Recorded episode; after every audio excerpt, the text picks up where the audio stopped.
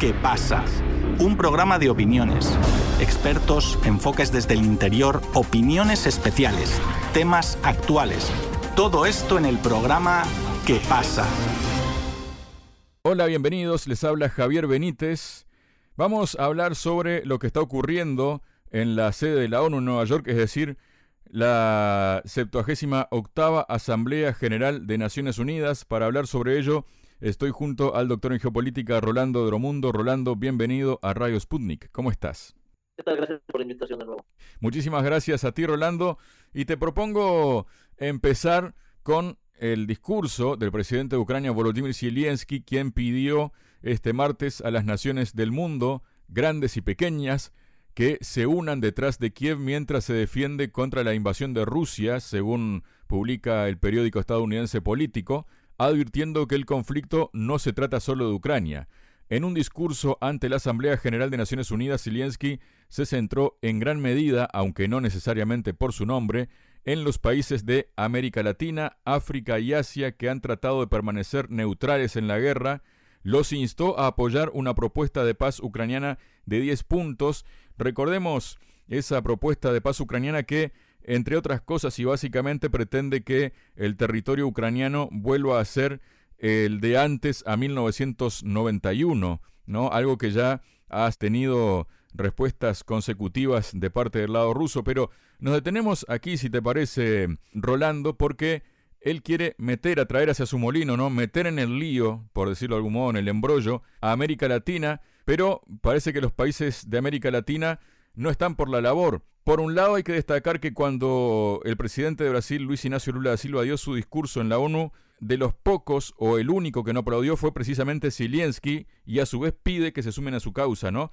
Pero quien sí habló y claro fue el presidente de Colombia, Gustavo Petro, él dijo que se olvidaron que a nuestros países los invadieron varias veces los mismos que hoy hablan de luchar contra invasiones. Se olvidaron que por petróleo invadieron a Irak, a Siria, a Libia. Se olvidaron que las mismas razones que se expresan para defender a Zelensky son las mismas razones con las que se debería defender a Palestina. ¿Qué nos comentas de todo esto, Rolando, tanto de las palabras de Zelensky como de esta respuesta ¿no? que encuentra, digamos, en el presidente de Colombia, Gustavo Petro?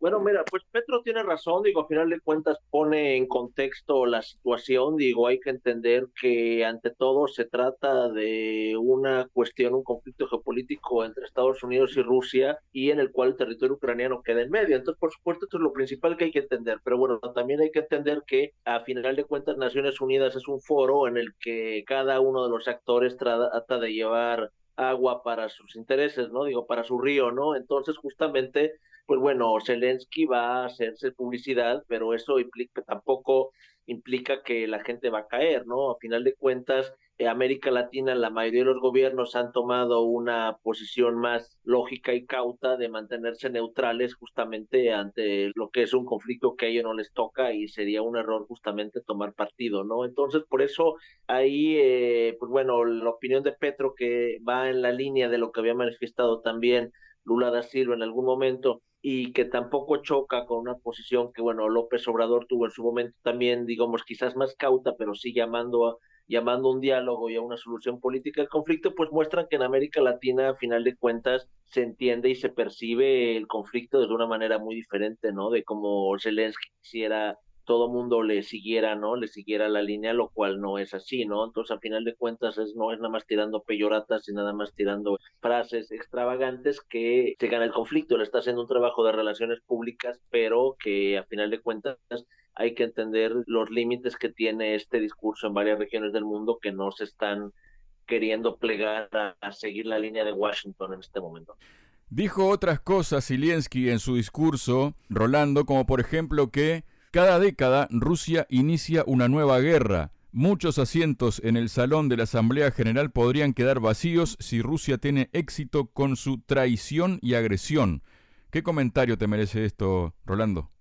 Bueno, yo creo que eh, a final de cuentas las guerras son siempre una tragedia para todos los pueblos que las viven, pero hay que entender las cosas en su contexto también. Y entonces a final de cuentas hay una cuestión que en términos de seguridad global Estados Unidos no puede pretender imponer una visión hegemónica de cómo se tiene que organizar el mundo en materia de seguridad. Esto es muy peligroso, muy riesgoso y el querer seguir con esa visión pues conlleva, conlleva como respuesta a tener conflictos y guerras en diferentes partes del mundo. Entonces, a final de cuentas, mientras Estados Unidos, Rusia y China no lleguen a un acuerdo en el cual por supuesto deberían participar también otros actores sobre un marco de seguridad a nivel global y regional, pues por supuesto va a haber consecuencias graves y va a llevar eso a, diferentes escenarios bélicos en diferentes partes del planeta, lo cual a final de cuentas siempre es muy triste, ¿no? Entonces acá lo grave es que las guerras nunca son culpa de una sola persona, ¿no? A final de cuentas todo es una consecuencia de un sistema en el cual a final de cuentas no se han, digamos, llegado o no se han consolidado, construido los acuerdos políticos pues, para evitar que la guerra suceda.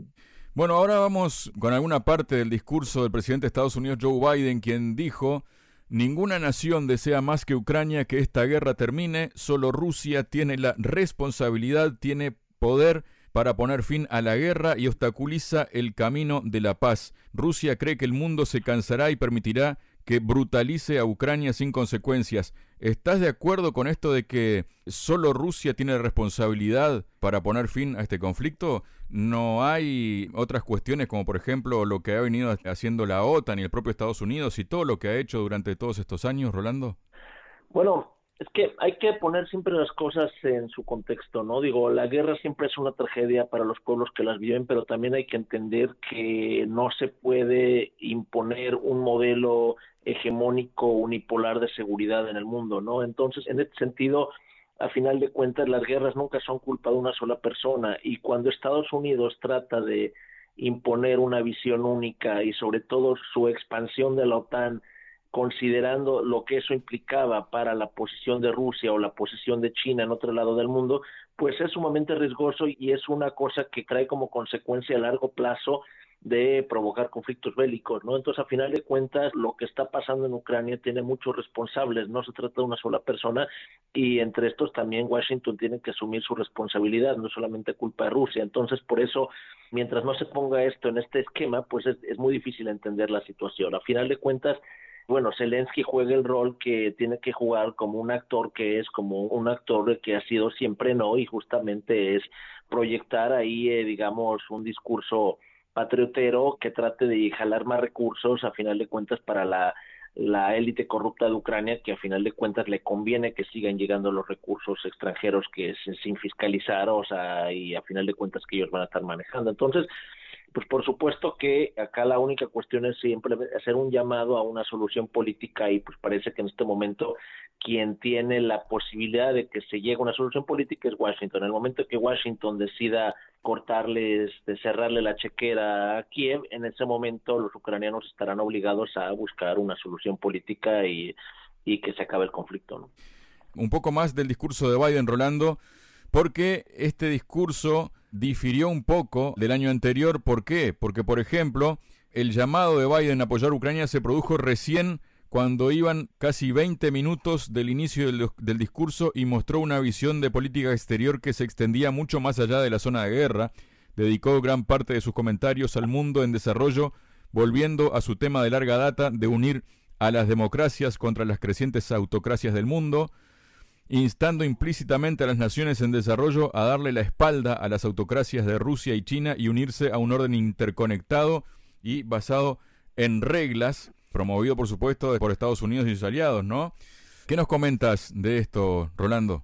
Bueno, a ver, a final de cuentas, este, acá es una cuestión de poder, es una lucha por eh, establecer proyectos hegemónicos. Estados Unidos ha demostrado a través de la historia que ellos se pueden aliar con el peor tirano o con el mayor demócrata según lo que les convenga en ese momento, ¿no? Es, es una cuestión que a Estados Unidos no le molesta un gobierno autoritario si se pliega a la línea de política exterior que tiene Washington. Entonces acá acá no es de buenos contra malos, son luchas de poder entre, a final de cuentas, entre potencias y entre zonas de influencia, ¿no? Entonces esto es lo que hay que entender.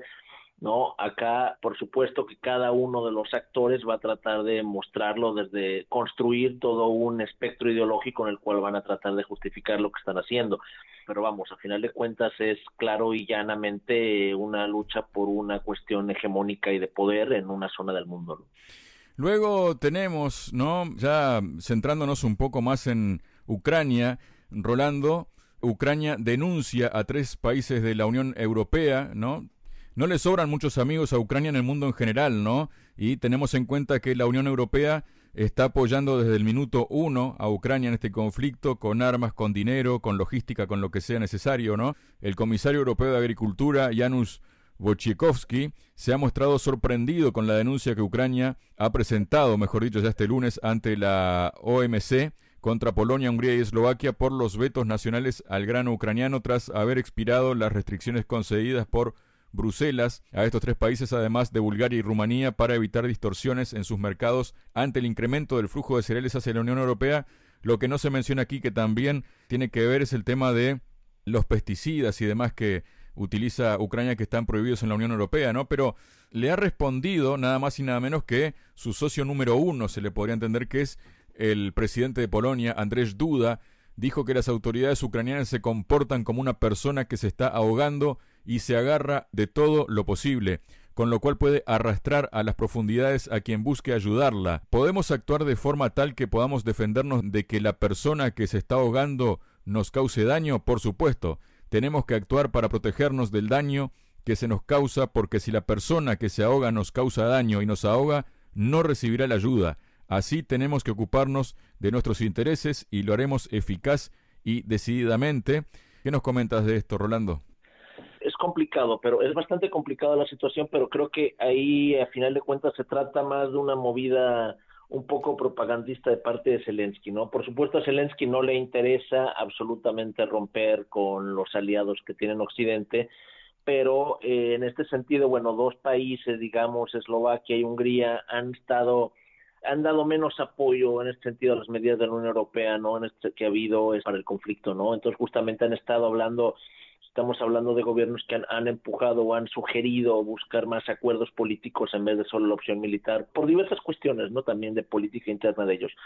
Pero eh, es por eso que, bueno, también ahí un poco es como para tratar de mantenerse en el escenario, digamos, ¿no? Entonces, qué tanto se vaya a conseguir, pues es difícil, ¿no? Porque al final de cuentas, este, la Unión Europea no va a tomar ahí eh, una posición, digamos, contra sus miembros y a final de cuentas lo que implica también es que en lugar de buscar una solución, porque implica la cuestión del grano es una consecuencia del conflicto y lo que implica que hay que buscar una salida política. Y para una solución esto pues una salida política implicaría un acuerdo con Rusia. Entonces esto más bien en lugar de evitar esto se busca buscan este tipo de medidas que son a veces un poco más mediáticas pero en el terreno de lo concreto va a significar poco no entonces es pero bueno, por supuesto hay una situación que se tiene que resolver y eh, que bueno, por su, la cuestión del grano es grave, pero es una consecuencia de todo lo demás y mientras no haya una salida política, problemas de este tipo van a seguir apareciendo, ¿no? Muchísimas gracias, Rolando. A ti, Javier, estamos en contacto. Cualquier cosa, hasta luego, saludos.